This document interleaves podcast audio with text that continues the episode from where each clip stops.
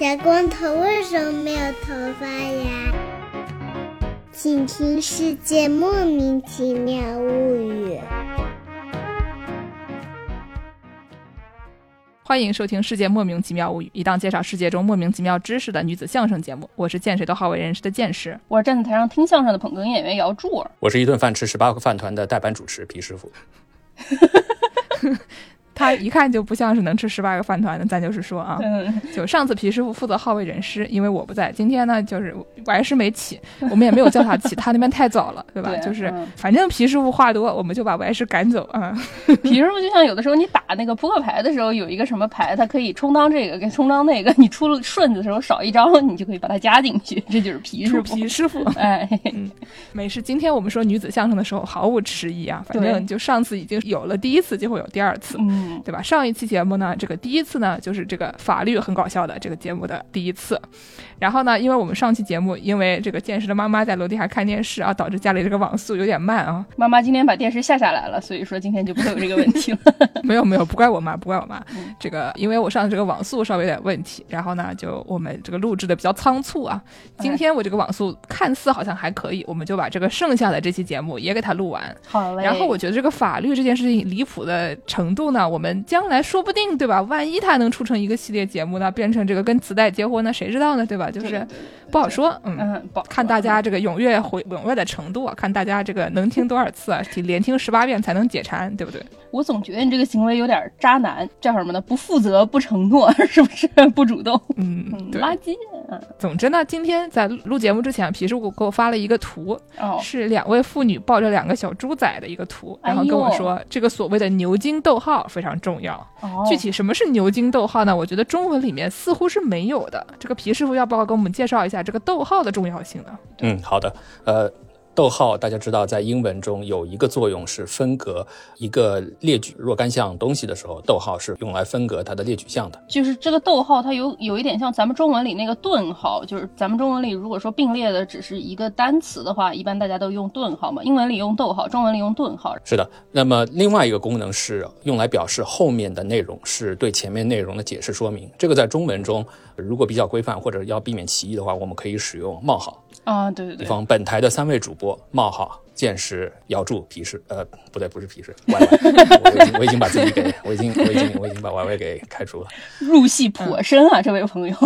forehead and slip。好，回到回到英文，在英文中，因为这两个功能都是由这个英文的半角逗号来充当的，所以有时候会有歧义。你可能在一定的语境下分不清楚，就是逗号后面的部分是对前面部分的解释说明呢，还是跟前面一样平等的一个列举项。嗯，那这个问题在一些那个排版和一些文体中呢，会建议说，在倒数第一个和倒数第二个列举项之间也加一个逗号，对以明确就是说这个后面不是对前面的解释说明，嗯逗号后面的部分也是前面一个平等的列举项。嗯，我给大家朗读一下皮师傅给我发的这个图，如果大家听了这个句子的话，可能会觉得稍微有一点理解了啊。嗯，呃，这张图呢，它上面是两名这个中年妇女，她们各抱了一只非常可爱的小猪。然后呢，上面的这句话是这个样子的，嗯说 The photo shows two contented piglets, Trust and Coffee。说这张这个图片呢，显示了两只非常满意的、非常开心的小猪。逗号 Trust and Coffee，这是两只猪的名字。嗯，然后呢，这个 Trust and Coffee 之间是没有逗号的。嗯，底下一句话呢是同样的一个一句话，但是它多了一个逗号，是说 The photo shows two contented piglets，逗号 Trust，逗号 and coffee。这个时候呢，你就会发现这个第一句话的时候，你以为那个小猪的名字叫 Trust and Coffee，看到第二句话以后，你发现不得了，这张照片它它本来说的意思其实是两只可爱的小猪，两只满意的小猪。逗号左边这名妇女 whose name 她的名字叫做 Trust，然后右边的这名妇女 她叫 Coffee。哦，所以呢，就就中间多了一个 Oxford comma 以后，就这个这个多的这个逗号以后，你突然意识到啊，这个不是小猪叫这个名字，是这两名妇女叫这个名字。哦，这个逗号会产生这个所谓的身份危机，到底是小猪是 trust 还是这个妇女是 trust？就是我给大家翻译成中文之前，皮师傅不是说这个逗号它有可能是一个顿号的作用，它有可能是一个冒号的作用。见识朗读这两个句子呢，第一个你理解起来就是这个图中有两只小猪，冒号。剑师和姚柱这个事情好像就不太对劲，这个对吧？但是第二个句子你把它翻译起来，大概就是这个图中有两只小猪，顿号姚柱和剑师，对吧？这个就清楚了，是剑师瑶柱和 两只小猪，而不是两只小猪分别叫瑶柱和剑师。没错，没错，嗯，是的。不过这个图之所以在网上比较搞笑，是因为这两名妇女她正好是目前英国的两位两位政客嘛，左边是这个刚当上首相，当上首相之后，呃，女王不幸这个过世的这个，哎呀呃新任保守党首相 Truss 特拉斯，右边那位是他的副手，就是副首相兼卫生大臣 Coffee。所以这个也是英国一个传统嘛，就利用这些语言上的歧义开政客的玩笑。我记得英剧《是大臣》里不是就有报纸嘛，说这个大臣和小猪在一起的（括号左边是大臣）。老阴阳怪气了，这是好的。那么在在法律文件中，这种逗号由于使用逗号或者没有使用逗号，导致可能有发生到底后面是对前面的列举，还是后面是对前面的补充说明，会有实际的影响。这里就有一个二零一七年在美国最东北的缅因州的一个案例。啊，缅因州的龙虾很好吃，嗯，对，缅因州的龙虾非常好。不过这个案子是关于这个乳制品的，是这样，就是说在他们那里呢有一个法律说，原则上呢你让工人加班是要付加班工资的，但是有些特定行业呢，可能是因为它季节性，或者是因为它的工作它不适用于这种规律的朝九晚五或者其他定时的工作制，所以法律规定说并不是强制付加班工资，当然你另有约定的除外。所以呢，它法律就规定了说哪一些工种是不强制支付加班工资的。那么这一句话呢，就有非常多的列举，说，我我先念一下英文：the canning, processing, preserving, freezing, drying, marketing, storing, packaging for shipment or distribution of agricultural produce，也就是农产品的灌装、加工、保存、冷冻、烘干、营销、储存、包装。在这前面呢，如果是用中文的话，前面都是有顿号的。嗯，但后面的关键是这句话：packing for shipment or distribution。 在这里，在英文中是没有任何标点符号的。嗯，这句话就有可以有两个解释，一个呢是用顿号解释，就是说 packing for shipment，为了准备运输而包装，顿号 distribution 可以翻译成分销，或者是也可以翻译成运输。第二种解释呢是这个 or 的前后部分都是对 packing 的修饰。Packing for shipment or distribution，也就是说，为了运输或者分销而打包。嗯，这就牵涉到一个问题，就是在缅因州的这个官司里面起诉的呢，是一帮为这个农产品加工厂拉货的卡车司机。哦，他们就是哦 distribution，哎，拉货的卡车司机说我们是 distribution，那他们当然从他们的利益说，他们当然想要付加班工资。那么资方就说，根据这个法条，我不需要付你加班工资，你们是 distribution。嗯，那么卡车司机的律师就说说，拜托，请再看看这这个法条。这个法条说的是，在他们的理解看来是 packing for shipment or distribution，也就是说这条只适用于打包工人。嗯，第一种解读，最后的那句话 packing for shipment or distribution，为了运输或者分销农产品进行打包的工人，而资方的解释是为了运输农产品进行包装的工人和分销或者说分配配送农产品的工人。在资方的解释里，就是说最后那个 distribution 是一个单独的列举项，是跟前面一样的。然后卡车司机就是干 distribution，就是干送货和配送的。所以这个就是在 or 的前面没有放逗号的一个逗号产生的一个价值几千万美元的巨大的法律纠纷。因为如果在这儿这个法条的起草者在 Word 前面加了一个逗号的话，那么应该说是没有任何争议，就是说这个 distribution 是一一个单独的项，然后卡车司机是不能拿到加班工资的。但在没有 Word 的情况下，就有了两种完全不同的理解。而这个理解，那显然是原告是坚持一种理解，而被告呃坚持另一种理解。最后就很不幸的是，法官要在想说，哎呀，这帮这帮这个立法部门的人在写这个法条的时候，他到底是哪种理解？那所以就是这个是谁决定它到底是怎么回事儿呢？就是你也，因为它这两种解读都非常的合理，对吧？就是这两种解读没有哪一种解一种解读比另外一种解读更合理。比如说我们刚才说的那个两只小猪冒号剑师和瑶柱和两只小猪逗号剑师和瑶柱这两个意思明显是不一样的，对吧？如果是冒号小猪呃那个小猪冒号剑师和瑶柱的时候，那剑师和瑶瑶柱明显是小猪。但是呢，如果是小猪逗号剑师和瑶柱的时候，那小猪和剑师瑶柱是并行的。但是在这个句子里面呢，对吧？为了运输或分销的包装和为了运输的包装。逗号分销这两种解读之间，感觉他们没有哪一个比另一个更牛逼，所以就是让人陷入了非常尴尬的局面。是的，法院最后就说，既然没有哪种解读更牛逼，那么我怎么解读？至少没有没有这个语文老师可以说我那个解读是从语文上说完全站不住脚，对吧？那我就不从语文方面入手。既然两种解读在语文上都是至少是同等成立的话，那我就从啊立法的意图啊，或者说你这个法总体的倾向到底是保护员工还是保护资方，还是也就是带引号的，我们去考察这个精神。嗯，哦，本来呢是一个 philology 的问题啊，一个语文学的问题，现在呢就变成了一个精神分析学的问题。一 个阅读理解，作者在写这篇文字的时候，家里到底有几棵枣树？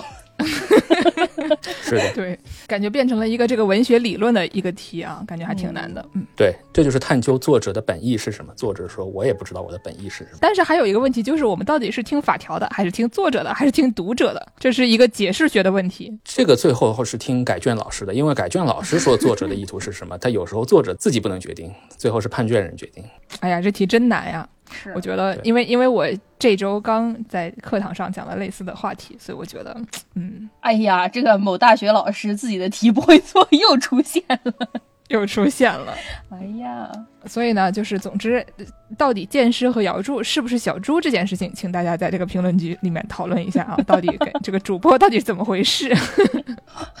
绝对不会发出这样的声音的。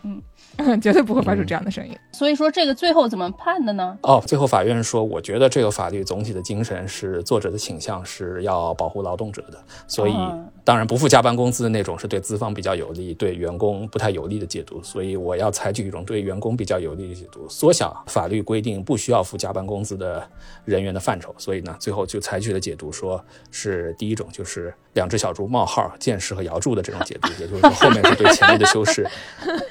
把这个单纯从事这个农产品运输的卡车司机就排除在不需要支付加班工资的工种的范围之外。换言之呢，就是公司需要支付他们的加班工资。所以这个官司对于这个缅因州的农产品加工企业来说是非常昂贵的，这是少加的一个逗号，或者说他们在当初他们的这个 lobbyist，他们的这个游说游说立法的人在游说立法机关通过这样一个允许你们不用付加班工资的法律的时候，没有仔细看这个法条的文本，导致导致剑士和姚柱变成了小猪。吃了睡，睡了吃？嗯，所以这是一个非常昂贵的逗号的故事。是的，我们什么时候还能变回人类呢？哎，法官说看到你们俩我就知道，你们俩一看就是小猪。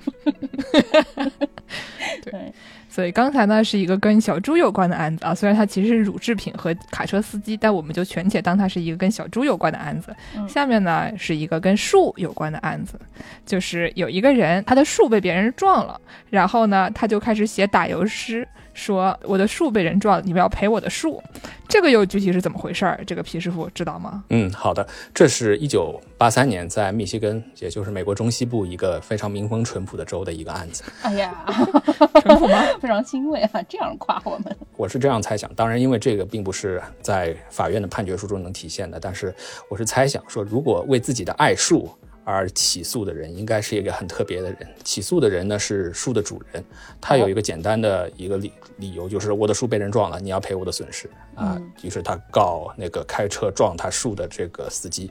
但是呢，这个案子其实法律问题非常简单，就是说，在当时密西根的机动车保险相关法律里，这位树的主人你必须告保险公司，就是说你可以从保险公司取得赔偿，因为所有的州内的机动车都是由保险公司强制保险的，所以你在有保险赔偿的范畴内，法律规定你是不能告车主或者是车的驾驶员的，你就得告保险公司。但是呢，显然他非常的气不过，说我觉得你伤害了我的树，我觉得司机这个人非常的可恶，我要让他。我要让他付出一点代价，至少让他在法庭上对我的树道歉，或者是至少让他让他感受到我我的爱树遭遇损害的这样一种悲痛的心情。不管怎么样，这位原告 Fisher 先生就是到法院去起诉了，起诉说要求赔偿对树的损失。但我记得密西根州挺特别的，就是有的州你的这个保险公司是所谓的有责任州，就是比如说我撞你，然后是我的全责的话，那就是我的保险公司。赔付你的车和我的车。我记得密西根是一个所谓的 no fault state，就是好像是如果说发生了碰撞，是各自的保险赔各自的，所以他那个保险特别特别贵，我印象可深了。是的，应该说树的主人，因为树显然你种树是不需要买车辆的强制保险的，所以而且你树也不参与交通嘛，你的树只是一个交通，不是一个交通参与者，树是交通不的障碍物。不好说。前两天嗯我和茄子，我们还有一群其他的朋友啊，一起去出去玩儿。然后呢，这个路边上有这个行道树，它好死不死的，它种在那个就是马路牙子上，你知道吗？就它没有真的路牙子，嗯就是在阴沟和路牙子之间只种了一排树。这个树哦它作为这个路牙子的功能替代功能。然后我们茄子同志呢就非常悲惨的，他开了一个没有停车雷达的一个车，然后我就在后面眼睁睁的看他啊撞上了一棵美丽的树，哎然后还，被那棵美丽的树弹了出去，非常好笑。参与了交通，没有买保险。对，你看这个这个树，它就参与了交通，因为它承担了这个马路牙子的功能，对不对？嗯不然的话，这个车它就可能开到沟里面去。但是呢，他在这边以后就负责把这个一些其他的车他给弹射出去，然后就是保护了这个车，也保护了这个路牙子。所以说，这个也是一有一定的功能。是应该说这个车损，我当时也在现场，呃，那个车损是可逆的，就是车上的有一个硬质塑料的这个装饰条，它凸了起来，然后就形成了一个像跷跷板一样翘了起你给你还摁回去就可以了。用手按就就可以。就就你们开的这车能行吗？怎么感觉它就是稍微有点老还好哎，没得没得多少屎，它就是稍微有点老 哎。听着怪吓人的。是的，回到这个撞树案，显然这个树不是一个无主的树，它是有主人的树。这位主人就是 Fisher William Fisher 先生。这位 Fisher 先生提起的诉讼，就是尽管他有可能有律师，但有可能没有聘请律师，他就是抱着朴素的为树这个伸张正义的感情，起诉了汽车的驾驶员。所以这个案子可能在法律方面非常简单，就是说，在密西根州里，你应该告保险公司，你不应该告驾驶员。你因为你告了驾驶员而没有告保险公司，所以我们驳回你的诉讼请求，请你修改诉状，把保险公司变成被告，再来告一次，就是一个相当简单的案子。在一审的时候，法官就告诉他，他不服，他说我还要上诉，你说的不对，我就是要告驾驶员，我不想告保险公司。所以这个我们读到的这一首以打油诗写成的法院判决，就是啊、密歇根州的一个二审的法院写的。嗯，显然，这个二审法院完全赞同一审法院的判决，但是呢，二审法院说，我既然现在可能有点有点创作的灵感，然后又有一个创作的机会，所以我我们就把这个判决书从一个比较枯燥的法律文书写成一首优美的打油诗。刚才我跟皮师傅就讨论这个问题，就是说嗯我们这个诗歌朗读，本期节目的诗歌朗读环节，我们是要以这个美文朗诵的形式朗读呢，还是要以 rap 的形式朗读呢？然后呢，我们感觉这个可能，我感觉啊，我本人感觉啊，它可能以 rap 的形式更加可笑一些，所以哦让我们我们尝试一下，要不我读第一首，然后皮师傅读个中文的。然后第二首，这个它前面还有其他的，就这个里面不止一首打油诗，这里面好多打油诗，所以我先给大家起个头啊。好，开始了啊。We thought that we would never see a suit to compensate a tree, a suit whose claim in tort is pressed upon a mango tree's behest, a tree whose battered trunk was pressed against a Chevy's crumbled crest, a tree that faces each new day with bark and limb in disarray, a tree that may forever bear a lasting need for tender care. Flora lovers, though we three, we must uphold the court's decree. 是不是很、哎呦给你鼓是不是掌很， 鼓掌，鼓掌，鼓掌，鼓掌，鼓掌，是不是很打油？嗯，嗯，但是这个中文的这个翻译呢，呃是我写的，但是我我没有办法写成他这种噔噔噔噔噔噔噔这种这种节奏，我不太会，我只能把他的每句话的最后一个字哎给他勉勉强强的押上韵，所以这个我觉得皮师傅可能需要以一些比较美文朗诵的这个形式试试看。对对对，嗯，好的。那么这个法院写成的判决翻译成中文，并且适当的考虑押韵的话，就是这样：从没见到一场诉要对方赔偿一棵树，哇塞，一场侵权行为要求赔偿一棵损坏的树，一棵树树干被雪佛兰皱巴巴车顶撞坏了多处，一棵树要用残破的树皮和树枝与每一个明天共处，一棵树接下来的每一天都需要温柔的照顾。虽然我们三个人都是花卉爱好者，我们必须受到法律的约束。哎呦，是不是很离谱？是不是很离谱？什么呀？你们说上次我们说这个法律工作者啊，他们有的时候也有一些娱乐的活动，对不对？呃斗字典啊，看电影、啊、斗字典啊，啊，看黄片啊等等这些内容，都是他们的工作的一部分啊。嗯在这个苦中作乐，虽然每天都要面对一些挺无聊的事情，对吧？就是讨论这个逗号到底要不要加的事情，但是呢，偶尔他们也会灵光一闪，就开始写诗。然后呢，刚才这个是这个密歇根的上诉法院，对吧？就是他这个二审的这个法院、嗯他们的判决，但是他前面他还有一个案情提要。这个案情提要呢很好玩，据说这个词叫做 syllabus，就是我们一般都是如果在上大学的朋友们经常会见到这个词，它是讲这个一个课程的提要的这种词，就是一个嗯 syllabus。告诉你每周上什么课，教什么，这样啊，是哎对对对。呃，课纲嘛，课纲嗯。然后呢，这个案情提要这个词也是差不多的，跟课程提要一样，也叫 syllabus 嗯。然后这玩意儿呢是一个打油诗，要不皮师傅你读一个英文的，我们来表演一下。嗯嗯，好的，我读一下英文的。嗯，案情摘要：Syllabus. A wayward Chevy struck a tree, whose owner sued defendants three. He sued car's owner, driver two, and insurer for what was due. For his oak tree that now may bear a lasting need for tender care. The Oakland County Circuit Court, John O'Brien Jr. set forth the judgment that defendants sought, and quickly an appeal was brought. Court of Appeals Judge Gillis gave thought and then had this to say 1. There is no liability, since no fault grants immunity. 2. No jurisdiction can be found where a process service isn't sound.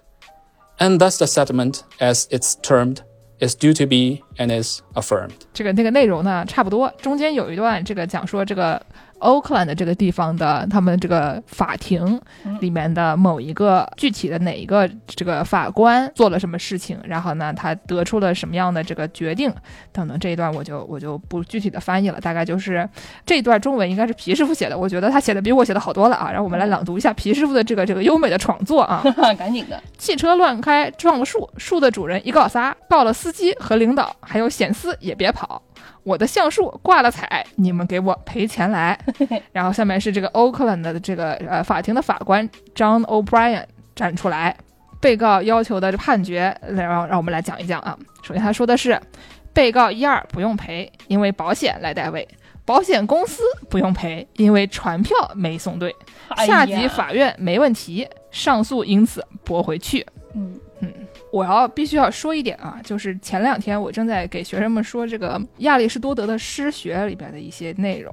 然后亚里士多德说了两件事情，我觉得在这个案子上面体现的淋漓尽致啊。嗯他说呢，首先这个模仿，对吧？人类最特别喜欢模仿。嗯第二呢，还有这个押韵和这个韵律、音律嗯是人类的本能。所以你意思就是凭着本能写的，这是 对，就你想，你看他们这些人为什么呢？首先，他们就是想押韵，想想押的不得了，对吧？大家就是一张嘴就想押韵。然后呢，第一个人他押上了韵律以后，第二个人一看摩拳擦掌，我也想来，对不对？然后他们就进行了模仿。虽然亚里士多德说的是，比如说这个文学作品对于现实社会的模仿等等这些具体的内容，但是在这个里面一看，对吧？就是二审法庭模仿一审法庭啊，大家这个律师之间、法官之间互相抄袭的一种行为，也是蛮好笑的。感觉这玩意儿都得绞尽脑汁。你每天刷牙、洗澡的时候，寡想这个怎么样才能押上韵呢？对对对，然后皮师傅还贴了一段说，收录这个案例的法律数据库啊，甚至也进行了打油诗的创作。上瘾了，这还 对对对，但是它其实因为它用的这个韵脚都差不多，我们这个嗯就就不给大家读了吧。但是就想象一下，你看，就是你点点进一个法律数据库，然后呢叫 automobiles k two hundred fifty one point one three，这个点进去一看很正常，然后点进去一看押韵的，对啊，而且换行，你知道吗？押给你对对对，写成突然一小下整个人就不好了。为什么？为什么这里面会出现这样的内容啊？嗯所以说啊、这个法律从业者们的心思还是蛮蛮有趣的。嗯嗯，我我我感觉也要体恤一下这个 Fisher 的心情，就是我站在法律从业者的角度，我觉得有可能这些法官觉得这个案子明显没有必要上诉，呃，嗯底下判得非常清楚，而且你你把这个诉状改对就行了，但是你还要非要上诉到这里说你下面错了，所以可能他面对的当事人是一个思想比较顽固，诶，我又押韵，比较顽固的当事人，所以他们就会进进行即兴创作。但是站在当事人的角度看的话，就是你可能就是有点秋菊打官司的那种非常执拗、非常坚持。但是你突然看到这个法庭上的法官、他们的助理，还有最后这个在后面做速记的，还有这个法学院来实习的这些人都突然就呃，打个比方，就是他们突然掏掏出了快板，对吧？突然玩上了，就对进行说理的这种感觉，心情一定非常悲愤。嗯。那么我们下面讲了一些跟小猪和小树相关的内容，以后呢，给大家讲一些和现实生活中比较接近的一些内容，比如说小猫啊，其实也不是那么接近，主要是呢，就是呃有一些跟睡相关的内容。但是要讲到这个睡呢，我就想到了一个非常好笑的段子，想给大家这个介绍一下，顺便问问皮师傅到底是怎么想的啊？哦，就是呢，之前这个阿宝在上法学院的时候，我有一个印象很深刻的案子，把阿宝讲给我听。当时他问我说：“哎，你知不知道那个，如果啊你们家有一只特别名贵的波斯猫，然后它有一天突然被闪电击中了，嗯，这件事情你能申请退税吗？”因为有的时候，你比如说你家里什么房子给洪水冲了呀，房子被闪电击中了，或者你有什么特别就是大的损失之类的东西，你可以去拿这个事情你的损失拿去申请一些退税。然后呢，就是这方面的东西是有一整章讲这个，然后里面就有一些比较离谱的案子，不是说你这个比较正常的说你房子被洪水冲了，而是说什么你们家有只特别贵的猫，然后你们家的猫被闪电击中了，算不算？还有呢，说你们家还有你们家也是这只昂贵的猫，它没有被闪电击中，但他把你们家昂贵的波斯花瓶给打碎了，这个东西算不算？然后呢，还有说那个你晚上把这个戒指拿下来放在床头柜上，结果呢，你老公当天晚上这个感冒了，然后你老公就擤鼻涕，擤鼻涕的时候把这个鼻涕纸呢不小心带着你的这个结婚戒指一起一股脑的啊冲到下水道里去了。哎呦，这个事情算不算？等等的啊，所以呢，当时阿宝就问我这些问题，然后我就一脸懵逼。我说不是，首先我想问一句，你家丢东西还能退税的吗？就是我连这个都不知道。然后呢，这些猫咪啊、花瓶啊，还有结婚戒指啊，具体的这些内容好像我也不是很清楚。嗯，然后呢，我得到了一个比较概括性的答案，就是说，一般你这个如果你是个人的损失。就不太能用来退税，除非它是那种造成很大的损失的那种，比如说它是突然的，然后出乎意料的，然后不寻常的这样的突然，比如说你家里有一个什么很大的事故，它可能是可以退税的。然后呢，就是重点是说这样的你家里就损失啊，它必须得是很大的，然后很悲惨的，你才能退税。所以就是比如说你们家猫咪，对吧？它被闪电击中的话，你也可能可以就是 argue 说我们家猫。咪它它这个猫它十七斤，它很大，是这样的大吗？对吧？然后这个猫咪呢，它的这个死状很悲惨，所以它是 tragic。但是就是这是我胡猜的，对吧？我们让大壮给大家说一说这个具体的，如果你们家猫咪被闪电击中的话。能不能退税？在在您看来如何？因为这个这个东西答案很难抉择，有的时候这个完全看大家怎么说，对不对？你这个猫咪到底有多贵？你能不能证明这个猫咪有多贵？等等的。嗯，首先是这样。其实吧，中国也是有的，但没有那么具体。中国有一个比较原则性的规定，说如果你在这个一个年度内遭受了自然灾害导致的财务损失，你是可以在一定的额度内申请个人所得税的税前抵扣的，也就是把你个人遭受灾害的损失额从你的收入里去掉。因为这个认为，虽然你跟别人的收入是一样的，但是你因为遭受这个自然灾害，所以你今年的这个。啊，财产的损失比没有遭灾的人要大一点，所以从啊税负公平的角度，允许你在税前扣除掉一些损失。但是呢，我们也这个比较限定，因为这个为了防止提出就是非常奇怪的这个请求，增加这个税务局的审核的成本，所以我们加了一个限定，说你必须是遭遇这个比较重大的自然灾害才可以这样。嗯嗯。所以说不是自然的灾害就不行，比如说你们家的那个房子在一个大楼里面，然后这个地方它起火了，然后它给你们家房子一把火烧了，这个它因为不是自然的，所以就不能算是吗？这个问题就很有意思了。如果这个火灾是由于雷击造成的，对吧？那也许可以算自然灾害，或者火灾是。地震的次生灾害，地震以后发生，比方煤气泄漏啊。那它如果是这个电线自然老化就不行？呃，不行，我觉得电线自然老化不能被归类为自然灾害。嗯，这个事呢，就可能从政策角度说，第一，如果发生了较大自然灾害，我个人认为这是可能是一种从行政管理方面方便的考虑，就是说我怎么证明这个事情的发生，对吧？因为自然灾害如果洪水啊、地震等等这些东西是有这个客观存在的，大家都能看到，说。自然灾害发生了，然后我去我税务局去审核你的这个扣除的申请是比较容易的。但如果是各种各样非自然灾害类的事故，就像说的电线老化，或者是非常不幸的是什么冲厕所的时候把这个贵重首饰一起冲走了，这种问题就就难以核实。对对对，所以这个就在管理上提出很大的挑战，所以干脆在设计的时候就没有允许你用这些理由去扣税。所以回到猫咪的这个例子，我就想说，像前面剑师说的，说你这个损失不能是，比方说这个东西或者物品，或者说这个动物在日常的使用过程中自然的损耗，或者是一般来说在其自然的这个属性下会发生的一种损失。比方说，猫咪自然损耗你，的猫咪比去年老了一岁，你不能以这个为由说。一个猫咪老了之后，它的价值，它的市场价值减减低了多少多少来要求扣税？depreciation，对 啊，这个猫咪的折旧折旧折旧率，也许上市公司如果这个是一家上市猫企，上市猫企的话，这个是可以作为折旧的。我不知道，我不是财务专家，但是从个人的角度说，你不能用这个理由去扣个人所得税。嗯，所以猫被闪电击中这个问题，你觉得是更像这个猫的自然折旧呢，还是像遭遇不可抗拒的自然灾害造成的这个意外损失？我觉得这个能符合刚才这个对吧？突然的、没有预见的。不寻常的这几条，对吧？就是你一般人是不会随随便便被闪电击中的，但是一般人都会比前一年老一岁。对所有的猫今年都会比去年老一岁，如果它死了的话除外，但是一般的都是这样的，对吧？所以你被闪电击中是非常奇怪的一个事情，所以我觉得它不能算是自然折旧，它怎么也是突发事怎么说呢？自，然灾害导致的。你被闪电击中，这跟泥石流的这个差不多了吧？对，所以我觉得从日常生活中你能个人能拥有的财产中，如果是被闪电击中的话，我认为都比较能够贴近这个属于是意外的自然灾害，所以可以在剑士说的这条美国税法的规定下去申报，说申报税前抵扣，除非唯一一个可能从其功能设计或者是本来的用途来说，就是要被闪电击中，那就是你房子的避雷针。你不能说避雷针被闪电击中是一个 sudden loss，、你不能用避雷针被闪电击中了以后的这个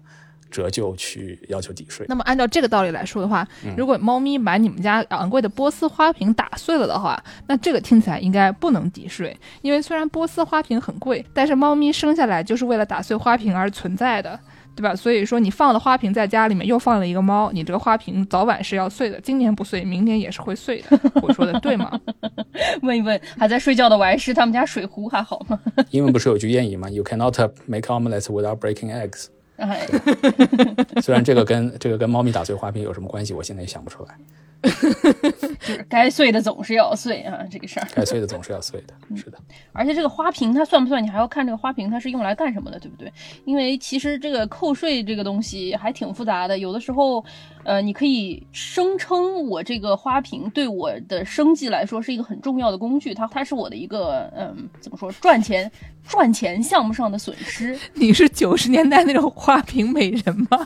我就是卖花瓶的，对不对？这个东西是我，比如说我是一个 UP 主，我的花瓶是我的这个背景的重要成员，你是异世界的舅舅里面的那个剑吗？对，什么都可以。我以前有一个朋友，他号称他是一个建筑师，然后他每次都要去见客户，然后他见客户的时候，他说我需要打扮自己的妆容才能好好的见客户，所以他每次去什么做指甲、剪头什么的，他都拿去退税，就挺厉害的。厉害厉害，嗯。也就是他注册了一个公司，然后他把这些个人的美容啊、美发啊、美容美发的费用作为公司的这个管理费用，或者作为这个营销营销费好像。他没有注册公司，因为我以前住洛杉矶，洛杉矶有很多这种从事艺术创作类型的这个人员，然后就有很多这种律师就专门给这些艺术界的朋友们搞这个退税，他就有很多的办法把一切都放到你的这个税表上来说，你这些都是我自己为了创收而产生的这个花销，所以说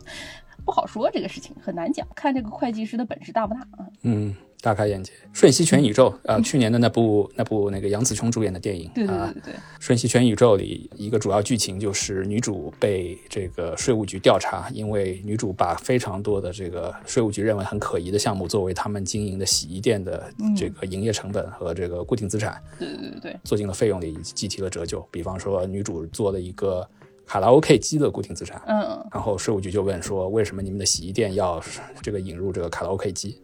对女主女主就说这个这个也是因为顾客在等这个衣服烘干的过程中非常无聊，所以他们要唱卡拉 OK，这也是我们客户服务的一部分。嗯，虽然电影中的女主没有律师，但是她也确实是在像一个律师那样思考，就是怎么样才能合法或者合理的把这个她的各种各样的费用做到这个抵扣项里去。就对啊，所以我要等洗衣机的时候，我要是需要撸猫的话，那这个小猫咪被雷电击中了，我说不定就可以扣税。那所请问这个小它是小猫咪逗号摇柱和剑师呢，还是小猫咪冒号摇柱和剑师呢？啊，又是一个问题。别试图翻案了，咱俩是小猪崽儿。好的，那我们接下来继续给大家说一些这个跟报税相关的内容啊，嗯就是刚才说完了小猫咪以后，小猫咪能能不能退税是一回事，还有一些东西呢，就是你这个收入吧，收入我们一般都知道它是要报税的，对吧？虽然就是资本家的收入，他们可以以各种各样的形式给它弄掉点，对吧？你们打工人的这个收入，有的时候它是很明确，你不是那么容易搞。但是呢，还有一些他不是打工人，但他们那个收入呢，也好像也要报税的，比如说你的非法收入，听说好像也是要报税的。对对对，这到底是怎么回事呢？皮师傅，啊、是的，这个也是可能也是只有律师和这个非常喜欢读说明书的人才会有的发现，就是有出处、有全文，然后有具体的具体的条目，还有页码。我们再说一遍，这是我们说的都是美国的法律啊，就是这个美国人才会干这些事情，我们中国人不干这些事情啊。是的，这是美国国税局 IRS 的个人纳税申报表填表说明，IRS 出版物第十七号。全美国最大的黑帮 IRS，对 IRS 今年上半年，在这个美国拜登政府给联邦政府扩充员额的情况下，IRS 贴了一个招聘招聘广告，说招聘这个 IRS 特工。这个特工的要求里说要有呃要有本科学历、会计、金融方面的学士学位，并且要愿意休息日啊、周末啊呃也要值班。最后一个要求是应聘人要有准备使用武器的觉悟。所以就是基本上就是 IRS 在招的就是带枪会计。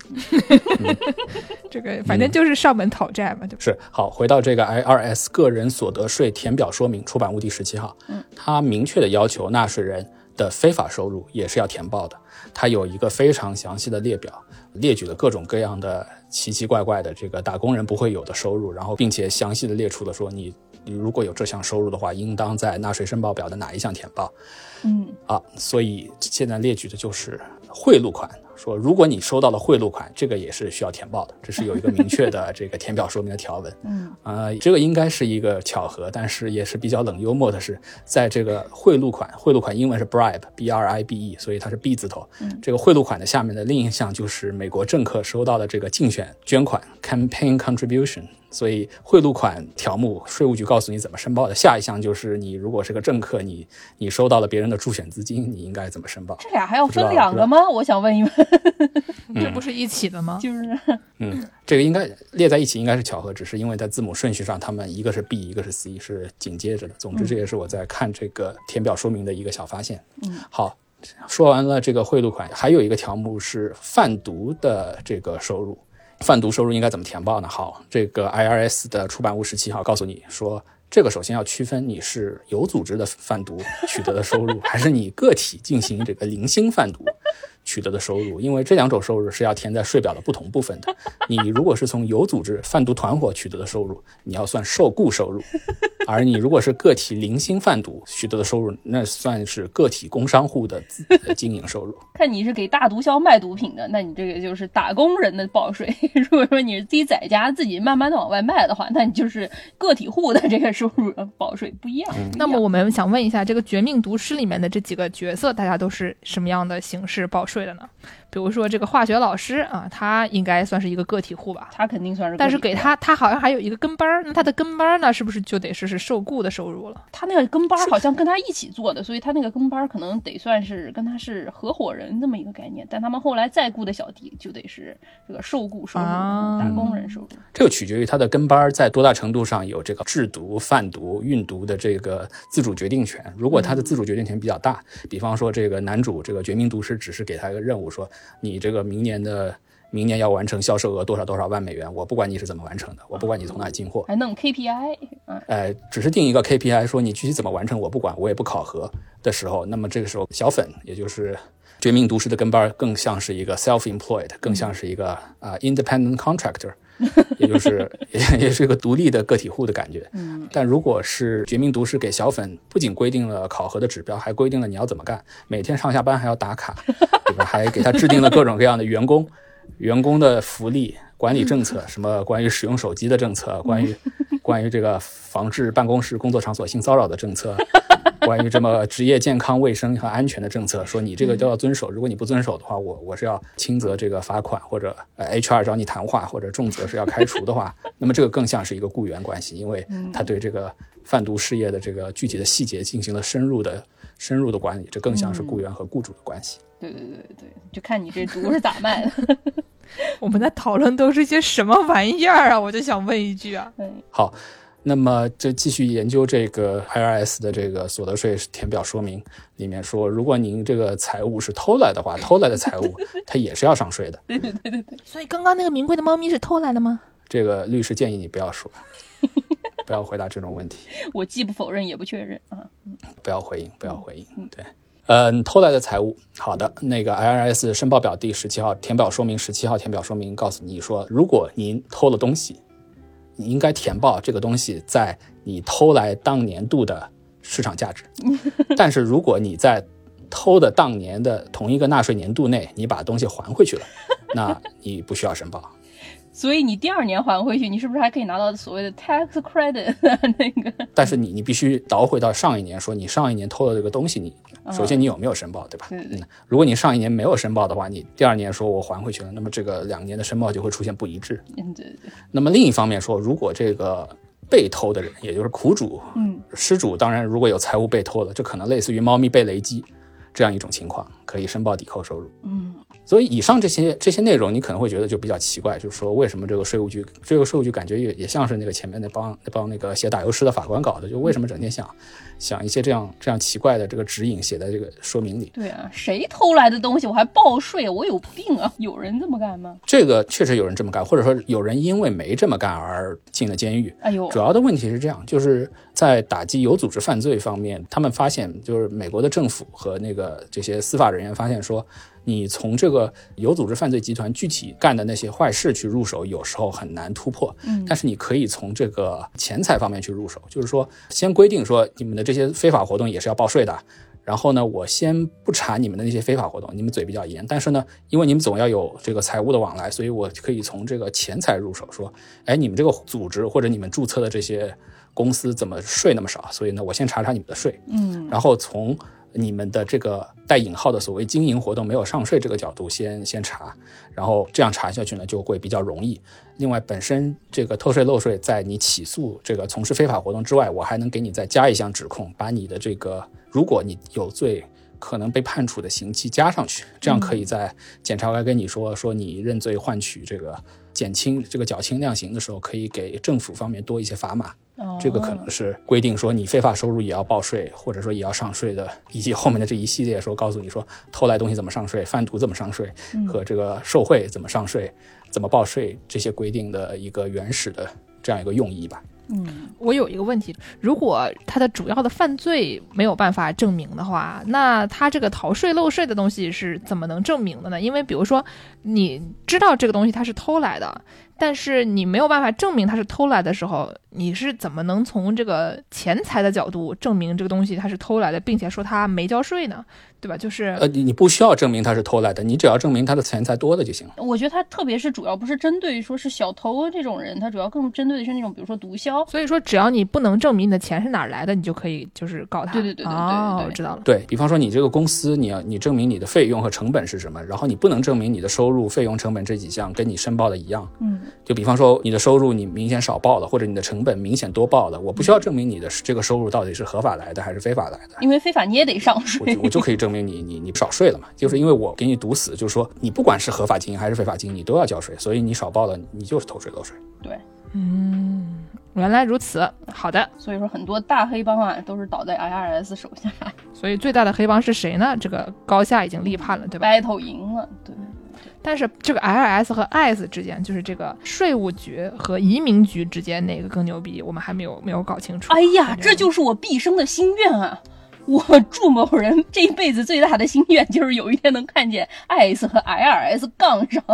battle 一把，看一打起来看到底是谁更狠最好同归于尽，吧？对对对就是不要像那个什么金刚打哥斯拉一样，最后他们俩抱在一起，大家还磕他们的 CP 啊，不能这样，一定要同归于尽，好吧？太期待了，太期待了。这么说好像不太对，因为你看人家就是这个 IRS，目前为止听起来都干了一些好事，比如说把这些黑帮给弄弄掉之类的。但是吧，咱就是说吧，他对普通人的生活有的时候造成的影响也不能小觑啊。嗯，非常厉害。哎，总之呢，我们这个财产啊，很多时候都受到这些像 IRS 这样的这种税务局啊等等这些的控制。但是呢，在我们看来，这个 IRS 这样的东西，虽然它有的时候干一些让人觉得很匪夷所思的事情，但它总体来说还是非常文明的。哦，为什么我们说 IRS 相比之下还是非常文明的呢？因为以前中世纪的时候啊，跟财产啊，你拥有的不管是钱还是土地啊相关的这种法律，有的时候是非常的不文明，甚至有些野蛮。这个已经有的时候不光是野蛮了，你就想带他抓起来的这种程度了啊。有一个中世纪的这个法律，它为了让人记住这块地到底是谁的，它甚至会开始打孩子。嗯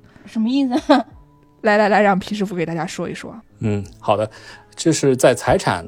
特别是不动产的交易方面，有一些很多的法律制度是英国中世纪，就是这个征服者威廉横越英吉利海峡，这个成了英国的最大地主以后形成的。嗯那这些东西现在当然已经不再实际实行了，但是在相关的案例啊，或者是相关的教科书里还是存在。就是说，土地这个东西，因为我们知道它是不管是在古代还是在今天都是非常重要的财产，所以现在土地是谁的，以及土地有在交易的过程中有没有正常的就是卖给别人，这些东西都是法律非常关心，也是当事人非常关心的一件事情。而且为了为了表示这个郑重其事，为了让社会都认可说你这个土地的交易已经完成了，你们现在已经钱货两起或者叫钱地两起，嗯所以必须做出一些比较夸张的、比较有仪式性的动作来标志这个土地的权利已经转手。这个东西现在我们叫交割，也就是我们交易财产的这个实际的转移或者叫交付。我们现在的交割呢是比较文明的，就是如果是在国内的话，我们是在房产登记处去签一个表格，然后你把房产证交给登记处，登记处再注销原来的房产证，把新的房产证发给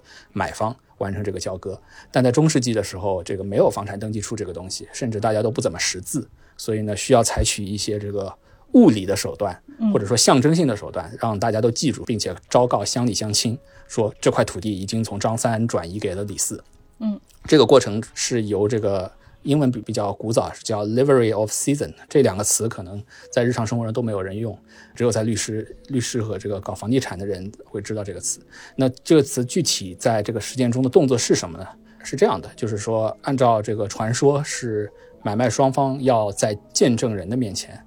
啊、并不是喜结连理，而是这样，是要从这个土地上挖起挖出一块土，这个还不能是随便什么地方的土，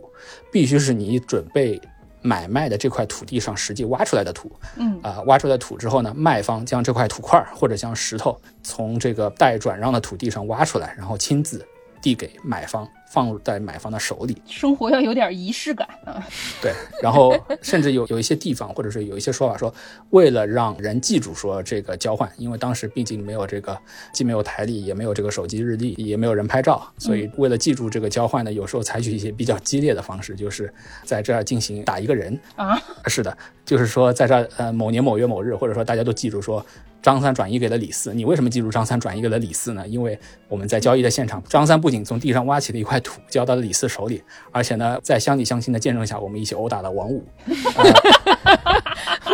就是有种吃饭睡觉打豆豆。哎呦，那豆豆怎么？豆豆说他们凭什么打我？那而且这个事情呢，为了让这个交易的记录能够更长的留存于时间，那么这个王五的寿命呢就必须要长一点，至少在这个法律交易，至少在这个可能出问题的那个头几年或者十几年的时间里，这个王五还必须在世，对吧？他王五能够声泪俱下地说，没错，这个我挨打的那天就是张三把这块地卖给了李四。那么在人中间谁活得比较长呢？那么就是当时比较年轻的人，所以这个英国相亲形成的习俗就是在房地产交易的现场殴打一个本村的小孩儿，所以王五一般是一个孩子。不是，还不是自己家的孩子，还是别人家的孩子呀？这个没有要求，但是主要就是你这个交易的这个记忆体必须要足够的年轻。就是你要是打动物的话，PETA 会来找你啊；你要是打孩子的话，社工应该都会来找你。在文明社会里面，你要是敢随随便便的揍孩子的话，这个事情是就你吃不了兜着走的，对吧？但是古代首先首先没有孩子这个定义，对吧？现在我们都只觉得说十八岁以下的人，或者说可能十六岁以下的人，他是没有什么这个民事行为能力的。然后呢，如果你对他实施一些侵害啊什么东西的，你可能会受到加倍的惩罚。但是呢，就是以前人就觉得，对吧？十岁小孩就已经去擦烟囱了，童年这个东西不存在的，对吧？而打孩子，因为他比你弱小，所以天经地义。哎呀，一想啊，就觉得这个事情真的是好可怕。你为了让人记住，你就不能给人做点好事吗？对吧？你在交接土地的时候，你给他买一 PS 五，他肯定记得这个事儿，是不是？你说 说的没错，那样交易成本会很高，有可能他们觉得就是。对吧？闲着也是闲着，就进行一些体育锻炼。嗯，古人的道德观。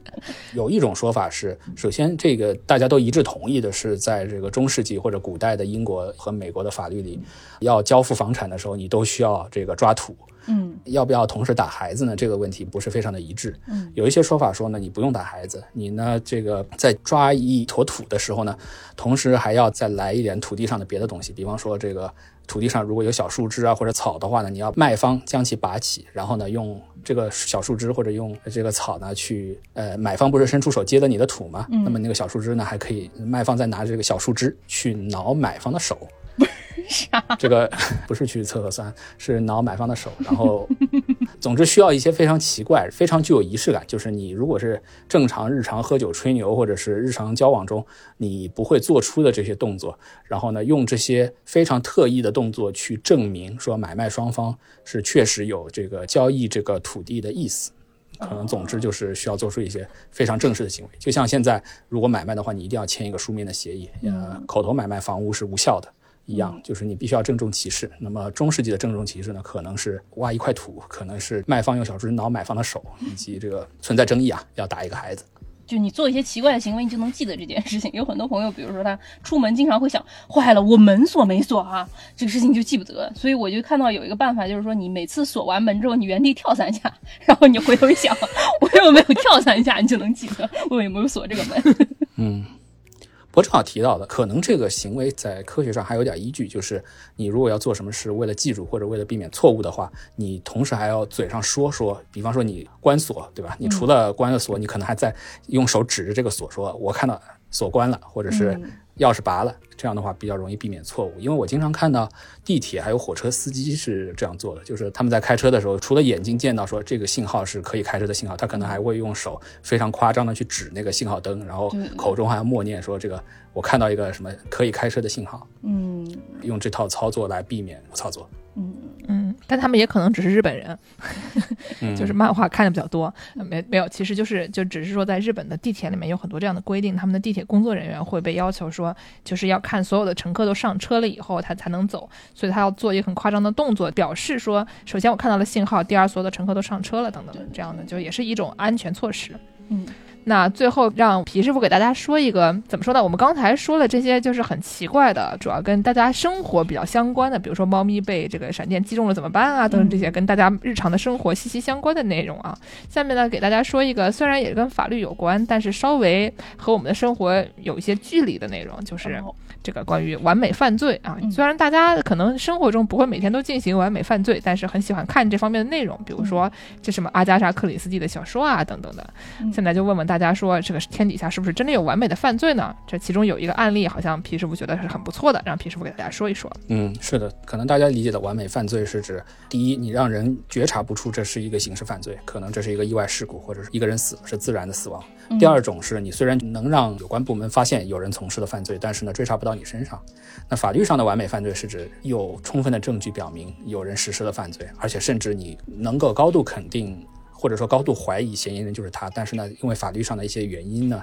你就是定不了罪，啊，以至于最后就是没有办法定罪。嗯，这个是也是有可能实现的。而且我看的这个案例就非常的有意思。这个案例是二零，首先案发是二零零三年在马来西亚的吉隆坡，最后法院经过比较长的审理，最后是在二零零九年才得出的结论，说所有的被告无罪释放。这个案例的基本案情是这样：在吉隆坡郊外的一个城郊的一个小房子外面，警察截获了。一个拉货的汽车，那么警察在截获的时候呢，这个车的司机正在从车上往他停车所在的这个小房子里去卸货。嗯，警察将其逮捕以后呢，马上呢就开封检查这个所谓的货。那么发现这个货是什么呢？这个货大概是一百六十六公斤的大麻和一点七公斤的生鸦片。我的妈呀！所以算是非常 非常大量的毒品吧。而且马来西亚也是一个对毒品犯罪非常严厉的国家，它是有这个绞刑的，所以哇，基本上这个一百六十六公斤大麻和基本上就让你在马来西亚足以判死刑了。所以基本上就是当场人赃人赃并获。嗯但是呢，这个事情发生了一个小小的意外，就是警察在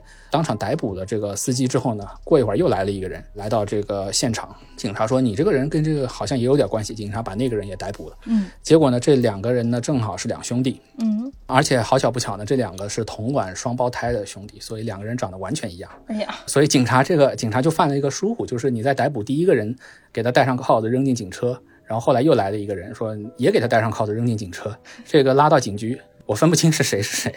就是。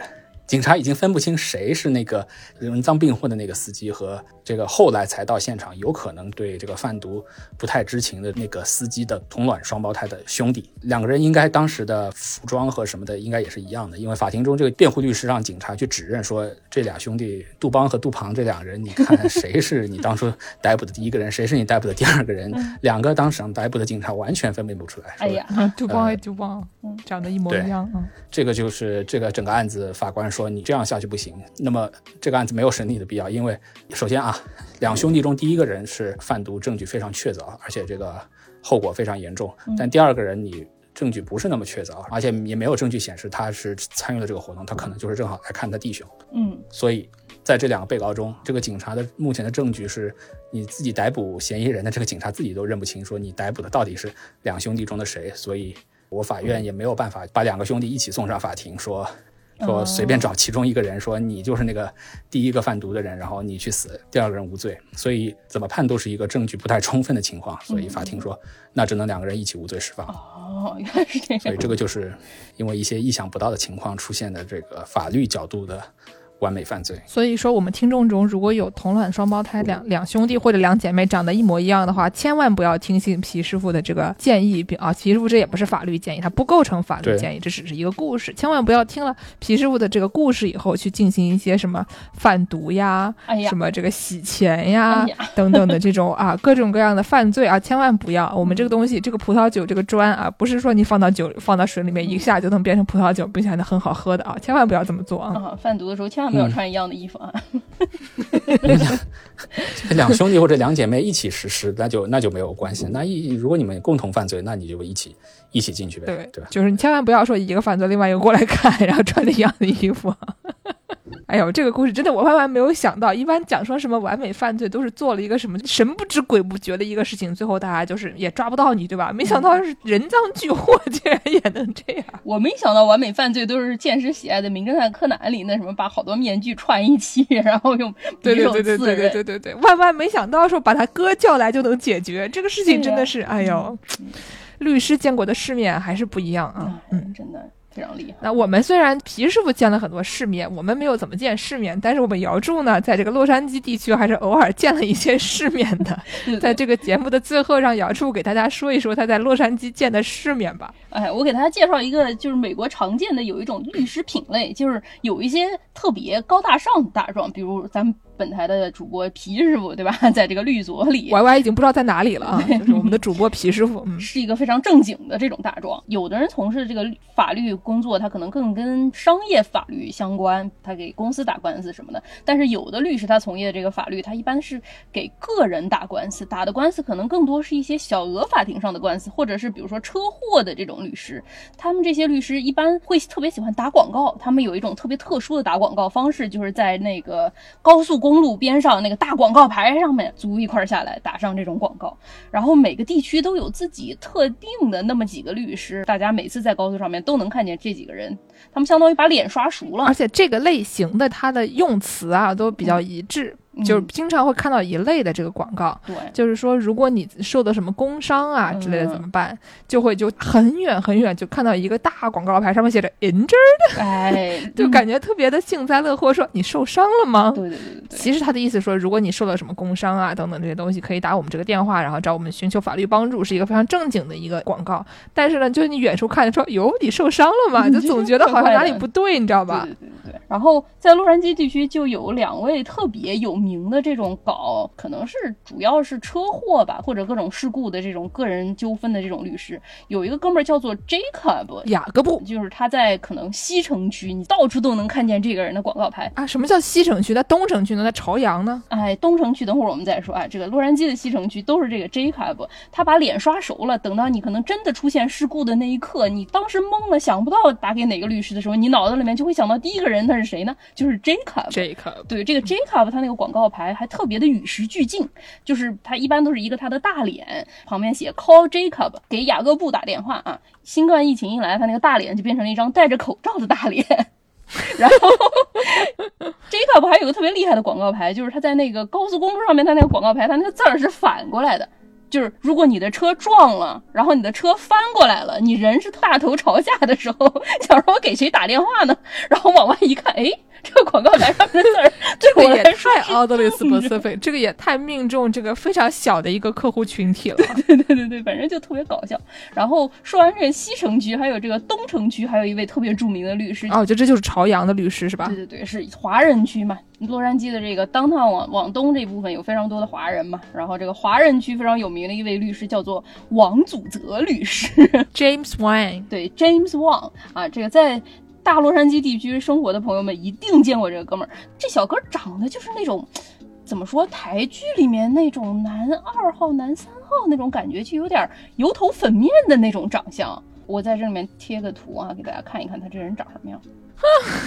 这王祖泽的确长得像我，我给大家形容一下，嗯这哥们儿大概就是那种，就是是一个窝窝头的那个那个脑袋尖儿，嗯，然后呢，这个是平头，但是有个窝窝头的脑袋尖儿，穿了一身西装，红领带，看起来呢，这个照片本身有点像那种毕业照，或者像那种 prom，就是毕业舞会的时候的那种照片。总体来说是这个照片本身看起来也不是特别的贼眉鼠眼吧，略微有一点点的贼眉鼠眼啊。没有没有。然后上面写着说王祖泽律师用的是繁体字，底下写的是车祸权威六二六九六五等等等等等这样的一个电话号码、嗯所以大家如果有兴趣的话，可以给这个 accident 或者这个 injured 打电话啊。嗯，对，这王祖泽律师这张脸，每个开过洛杉矶十号公路的朋友们，只要开到东城区，都能看到这张脸，非常脸熟。他除了在这个高速公路上面打广告，他还有一个特别厉害的技能，就是他想出一个营销手段，就是他给中餐厅提供那种餐垫。然后那个餐垫上面就印着他的广告，就也有他的照片什么的，但他那个广告就非常非常的离谱了，我给大家朗读一下哈，叫做 James Wang 王祖泽律师拥有。哎，他是个台湾人，我要不要说拥有呢？拥有近十近十年资深出庭经验，是全美国第一位华人律师能够顺利登上 Yelp 的宝座，大概就是大大众点评点评宝座啊，成为全美国最高评论的律师。点评黑珍珠律师，对对对。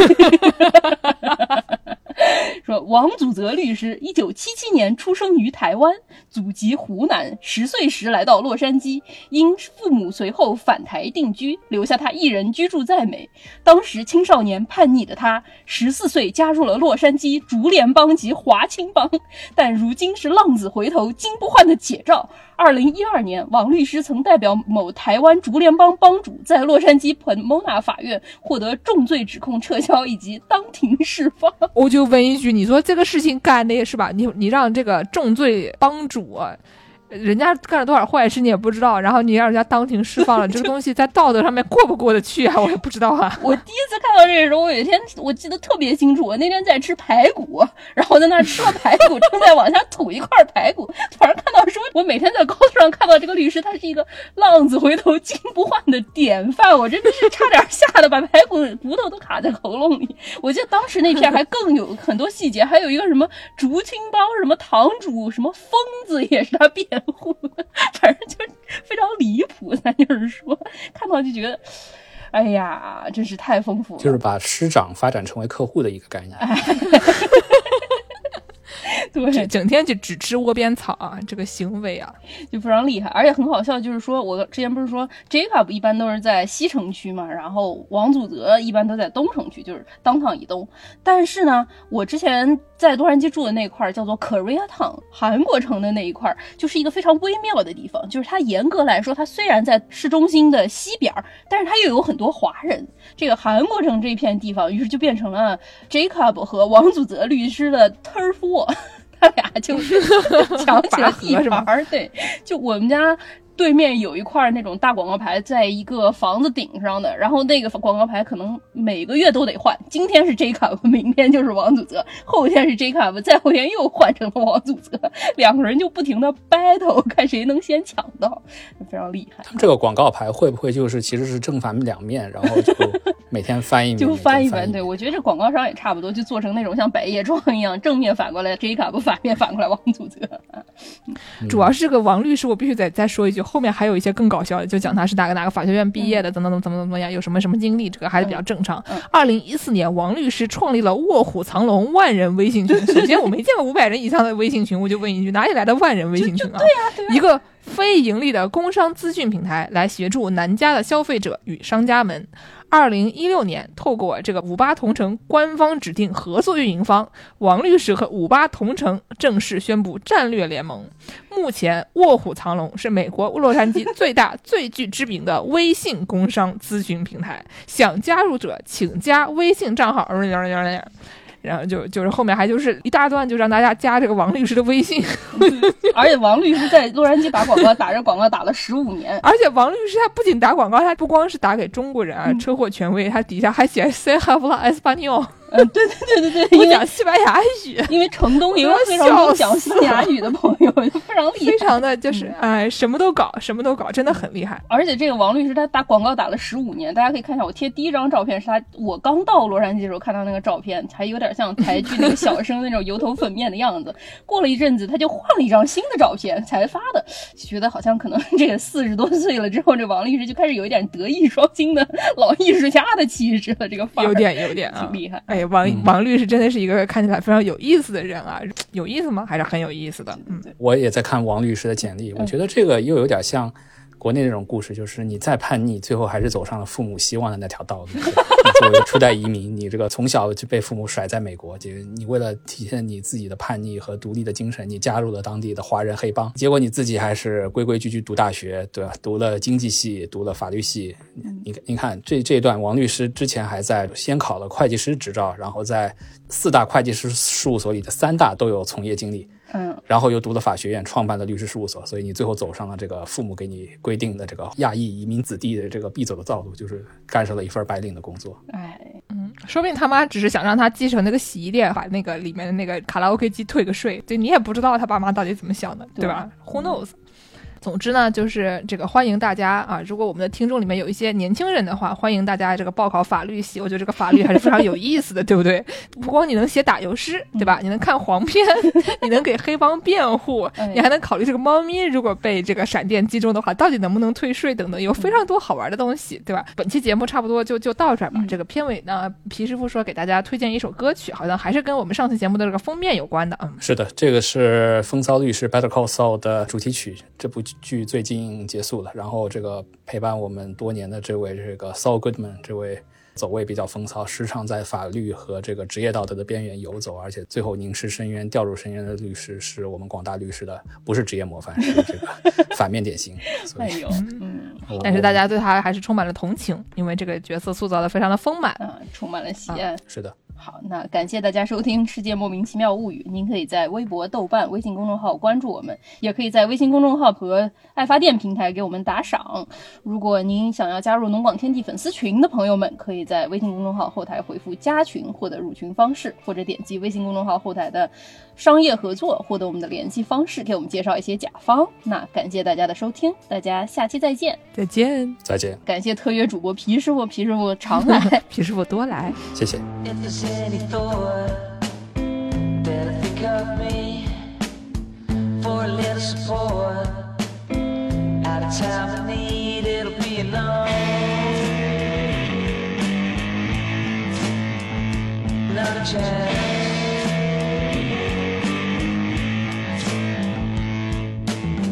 Crazy town. Can't see or hear. Kill communication. Stepping off the grid just to let me know. Too many got my time.